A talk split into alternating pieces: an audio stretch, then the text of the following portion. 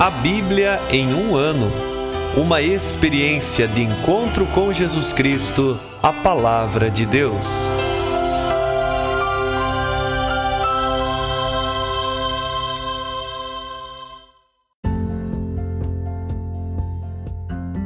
Olá, eu sou Luiz Felipe, seminarista da Diocese de Ponta Grossa, Paraná. Você está ouvindo o podcast A Bíblia em um Ano. Usando um plano de leitura cronológico, vamos ler a Bíblia inteira em 365 dias, descobrindo como a história da salvação se desdobra e se atualiza em nossas próprias vidas e na vida da Igreja. Estamos usando a Bíblia Católica com a tradução oficial da Conferência Nacional dos Bispos do Brasil. Você pode baixar o plano de leitura completo por meio de um link que você encontra na página do Instagram a Bíblia em um ano ou do facebook.com barra seminário PG. Inscreva-se nesse podcast por meio da plataforma que preferir para receber as notificações diárias dos novos episódios.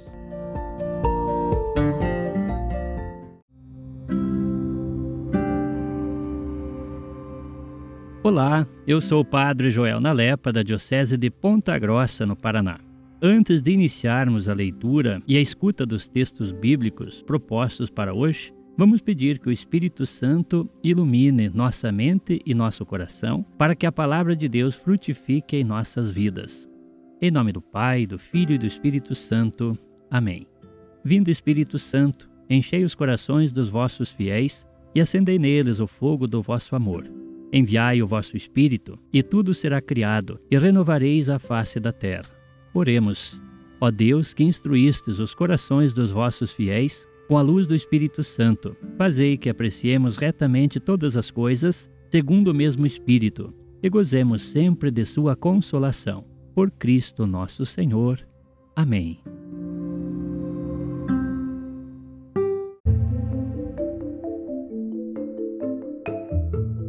Hoje é o dia 208 do nosso podcast A Bíblia em um Ano.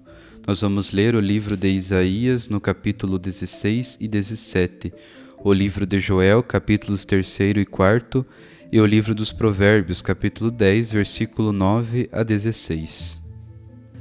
Livro de Isaías, capítulo 16.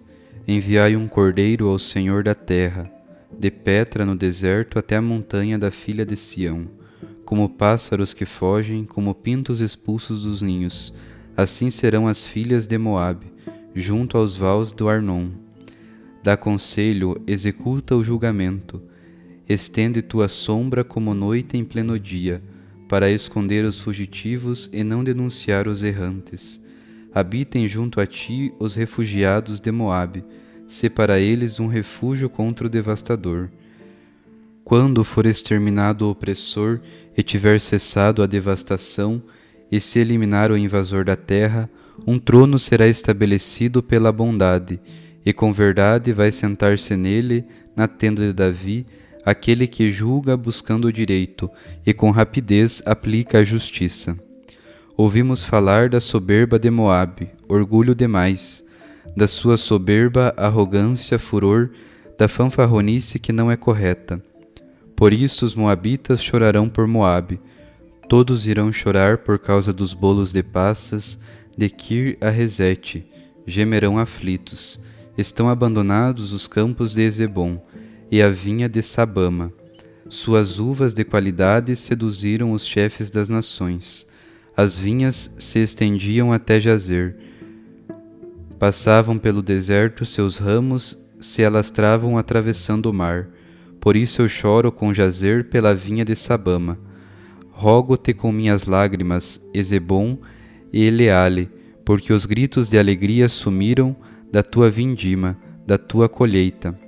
A alegria e a animação sumiram dos pomares, nas vinhas não exultam nem jubilam, não pisam mais as uvas no lagar, quem costumava pisá-las.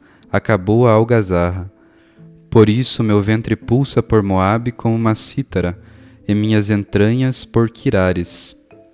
Quando Moabe se apresentar nos lugares altos, fatigado, e entrar nos seus santuários para orar, nada conseguirá. Foi o que o Senhor disse a Moabe naquela ocasião. Agora, porém, Assim fala o Senhor: dentro de três anos, bem contados como anos de serviço, a glória de Moabe será eliminada com todo o seu povo numeroso. Sobrará um pequeno resto, escasso, totalmente insignificante.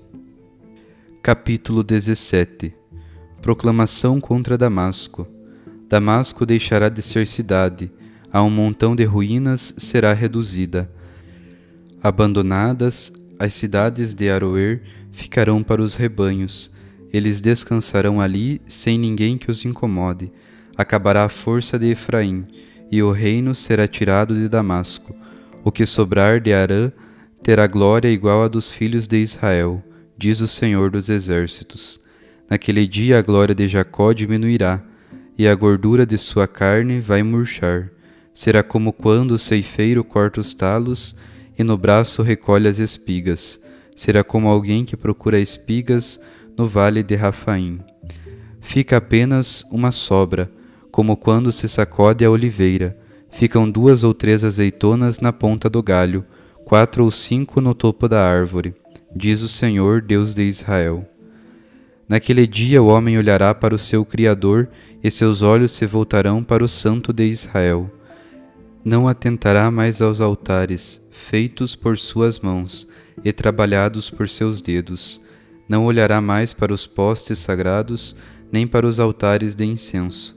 Naquele dia ficarão abandonadas suas cidades fortificadas, como as fortalezas que os heveus e amorreus abandonaram diante dos filhos de Israel tudo ficará deserto, pois esquecestes o Deus que te salva e não te lembrastes da rocha da tua fortaleza. Por isso cultivarás belas lavouras e plantará mudas estrangeiras. No próprio dia em que as plantares, as cercarás, e de manhã farás florescer tua sementeira. A colheita, porém, te escapa ao chegar o dia da desgraça, e a dor será incurável há o alvoroço de povos numerosos. Eles bramem como o bramido do mar, e o alarido das multidões ressoa como o estrondo das águas. Os povos clamarão como o estrondo das águas inundantes. Deus, porém, os repreende e eles fogem para longe. São arrebatados como a palha dos montes na força do vento, como o redemoinho na tempestade. Ao anoitecer vem o pavor, e antes de o dia clarear, não há mais nada. Tal é a parte dos que nos devastaram, a sorte daqueles que nos saqueiam.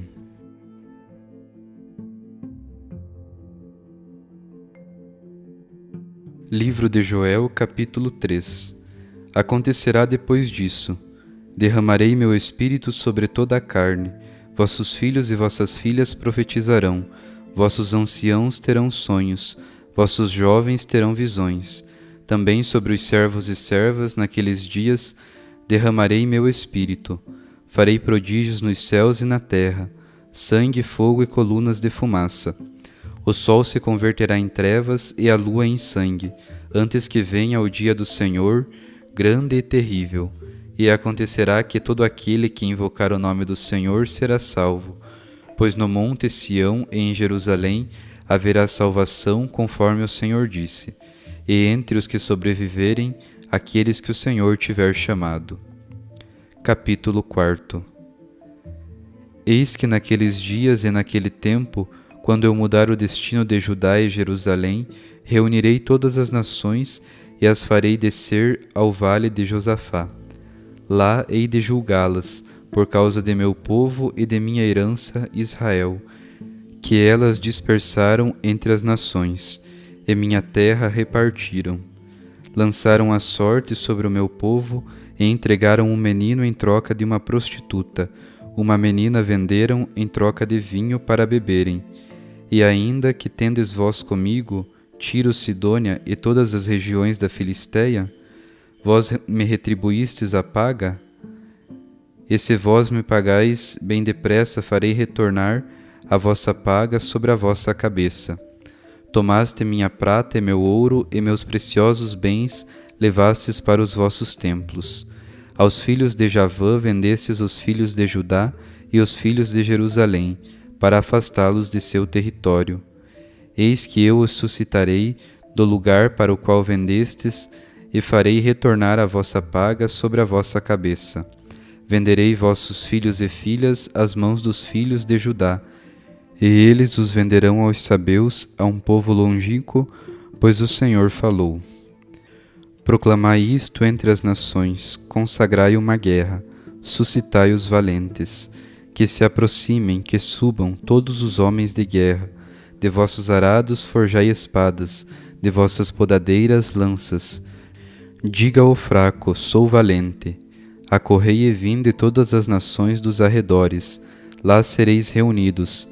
Faze descer, Senhor, teus valentes, que se levantem e subam as nações ao vale de Josafá, pois lá eu me sentarei para julgar todas as nações dos arredores. Lançai a foice, pois amadureceu a colheita. Vinde, pisai, pois encheu o seu lagar Transbordam as tinas, pois grande é a sua maldade. Multidões, multidões, no vale da decisão. Pois está próximo o dia do Senhor, no vale da decisão. Sol e lua obscureceram-se e estrelas perderam sua claridade. O Senhor rugirá de Sião e de Jerusalém fará ouvir sua voz, e tremerão os céus e a terra. Mas o Senhor é abrigo para o seu povo e refúgio para os filhos de Israel. Então sabereis que eu sou o Senhor vosso Deus, que habita em Sião, meu monte santo. Jerusalém será santa, e os estrangeiros não mais passarão por ela. Acontecerá naquele dia que os montes destilarão mosto e as colinas verterão leite. Todos os córregos de Judá verterão água, e uma fonte brotará da casa do Senhor. Regará a torrente de Sitim. O Egito se tornará uma desolação, e Edom se tornará um deserto desolado por causa da violência feita aos filhos de Judá, cujo sangue inocente eles derramaram em sua terra. Mas Judá será habitado para sempre, e Jerusalém de geração em geração. Vingarei seu sangue, não o deixarei impune, e o Senhor habitará em Sião.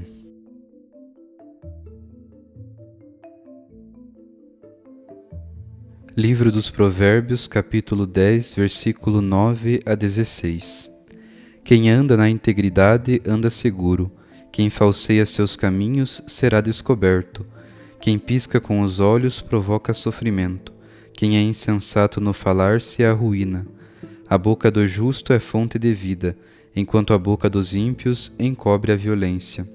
O ódio provoca rixas, o amor encobre todos os delitos. Nos lábios do sábio encontra-se a sabedoria, nas encostas de quem não tem juízo, a vara. Os sábios entesouram o saber, mas a boca do insensato está perto da ruína. Defesa do rico é a sua fortuna, ruína dos pobres a sua indigência. O trabalho do justo conduz à vida, o ganho do ímpio leva ao pecado.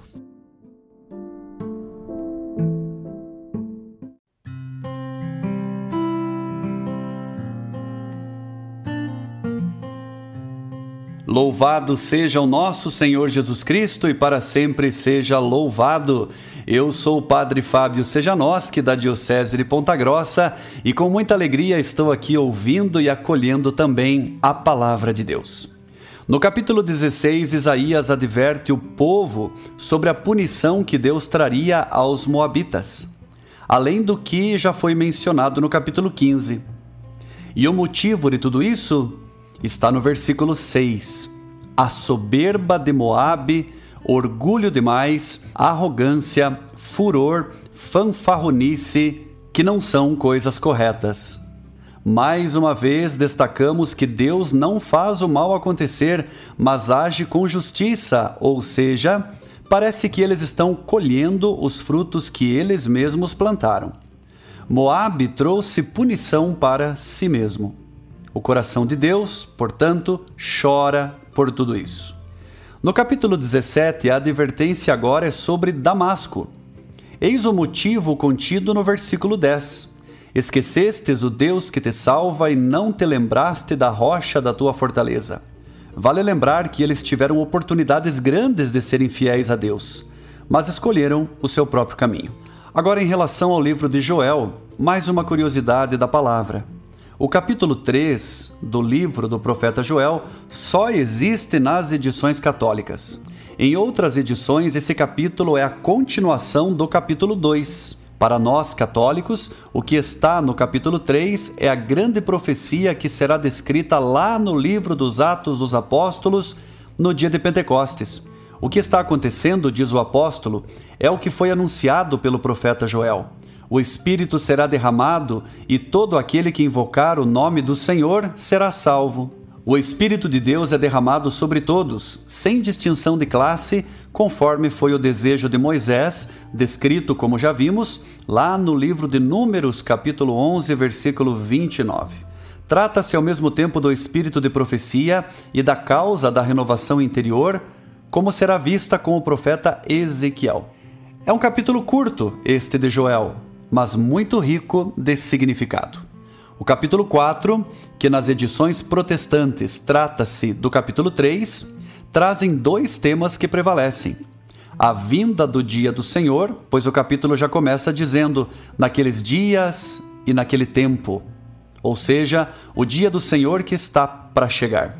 E o segundo tema é a libertação do povo de Deus, sobretudo a partir do versículo 18. O livro de Joel termina com uma frase carregada de esperança: E o Senhor habitará em Sião. Que neste dia tenhamos consciência que Deus sempre é amoroso e quer que estejamos no caminho da luz. Por isso, lamenta qualquer escolha errada que nós fazemos. Cada escolha errada nossa é uma punição que nós mesmos trazemos a nós. A palavra sempre nos convida a escolhermos o caminho de Deus e não os nossos. Recordemos também de invocarmos sempre a presença do Espírito de Deus sobre nós, para que sejamos salvos. Lembremos, com o profeta, que o Senhor está para chegar e vem para nos libertar. O Senhor é abrigo para o seu povo e refúgio para os filhos de Israel, diz o final do versículo 16. Busquemos andar sempre na integridade, pois assim caminharemos seguros, como diz Provérbio 10, versículo 9. Para isso, temos o Espírito de Deus que nos dá forças. Quem caminha sem ele anda por caminhos falsos, e assim será descoberto, como diz o mesmo versículo. Um grande abraço e que a palavra do Senhor ilumine e alegre o seu dia. Sinta-se abençoado e motivado a uma vida melhor.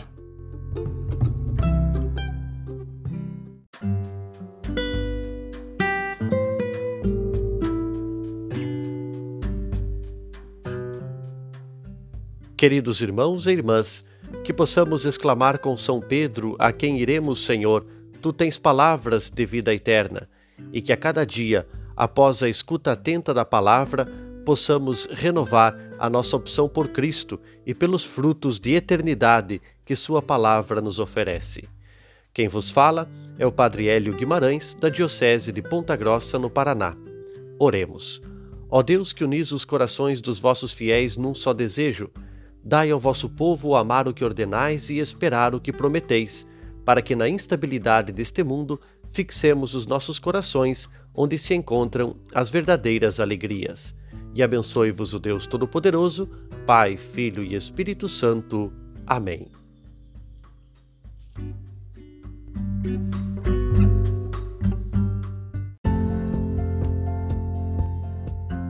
Você acaba de ouvir mais um episódio do podcast A Bíblia em um Ano. Continue nesse bom propósito de ouvir, ler e praticar a palavra de Deus. Rezemos por todos que estão fazendo este caminho de leitura da Bíblia. Procure também participar da sua comunidade. A permissão para uso do plano de leitura The Bible in a Year com Padre Mike Schmitz e Jeff Kevins foi concedida por Ascension. A versão original pode ser baixada em ascensionpress.com. Todos os direitos desse plano estão reservados à Ascension. Os demais conteúdos do podcast não são criados, revisados ou apoiados por Ascension. Até amanhã!